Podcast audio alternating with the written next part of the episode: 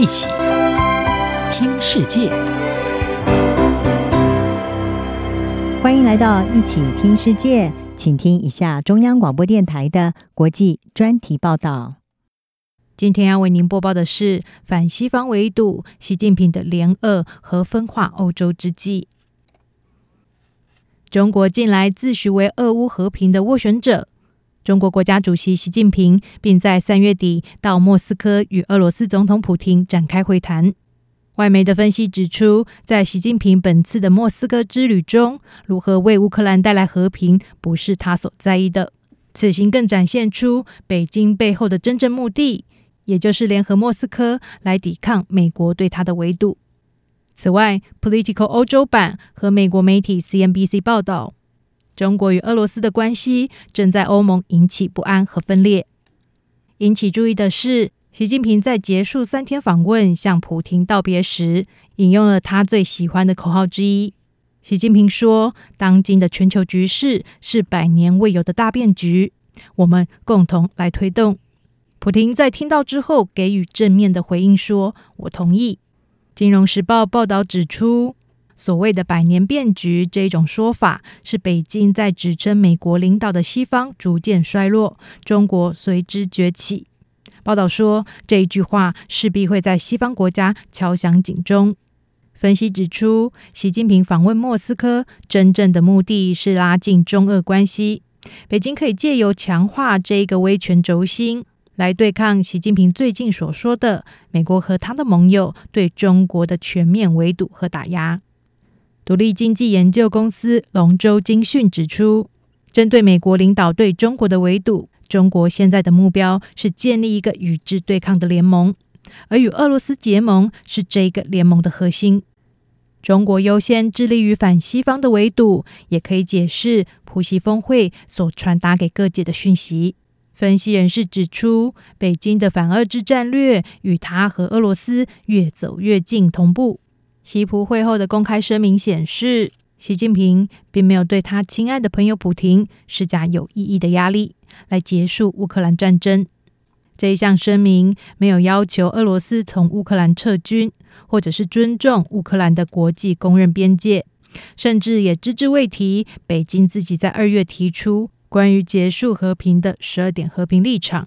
乌克兰则已经表示，任何的和平计划前提是俄罗斯全面撤军。部分专家因此认为，中国在俄乌危机中扮演可能的和平调解者的信誉正在急速消失。事实上，在习普会后，也未见到乌克兰出现短暂的和平。在习近平三月二十二号离开莫斯科的几个小时之后，俄罗斯持续空袭乌克兰。普京更在三月二十五日升高欧洲的核子威胁。他表示，将在他的盟友邻国白俄罗斯的境内部署战术核子武器。这是自一九九六年以来，莫斯科首次在境外部署此类的武器，将把核武带到欧洲联盟的门口。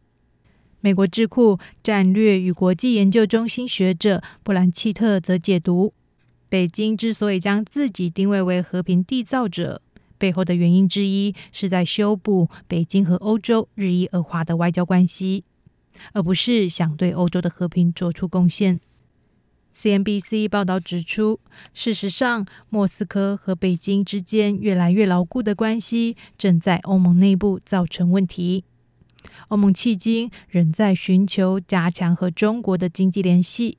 有些人认为欧盟需要严格限制和北京的关系，不过部分的欧盟领导人更愿意谨慎行事，来避免激怒北京。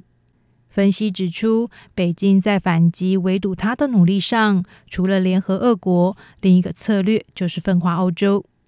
在人们越来越担心习近平会加强对俄罗斯侵略战争的支持之际，欧洲领导人突然争先恐后的要前往中国访问，包括欧盟的外交和安全政策高级代表波瑞尔、西班牙总理桑杰士、法国总统马克宏将接连从三月底起飞往北京与习近平进行会谈。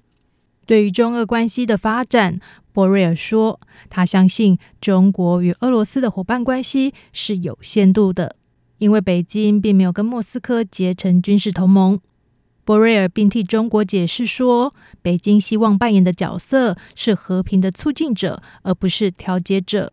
另一方面，拉脱维亚总理卡林斯则对 CNBC 表示，习近平对于俄罗斯的访问让我们在欧洲大开眼界。卡林斯说，尽管许多人希望中国以某种方式扮演和平调解人，但事实上，中国根本没有这样做。他补充说：“中国现在公开的站在俄罗斯一边，这实际上对我们所有人来说都是非常大的挑战和困难。”以上专题由杨广编译，张雅涵撰稿播报。谢谢收听。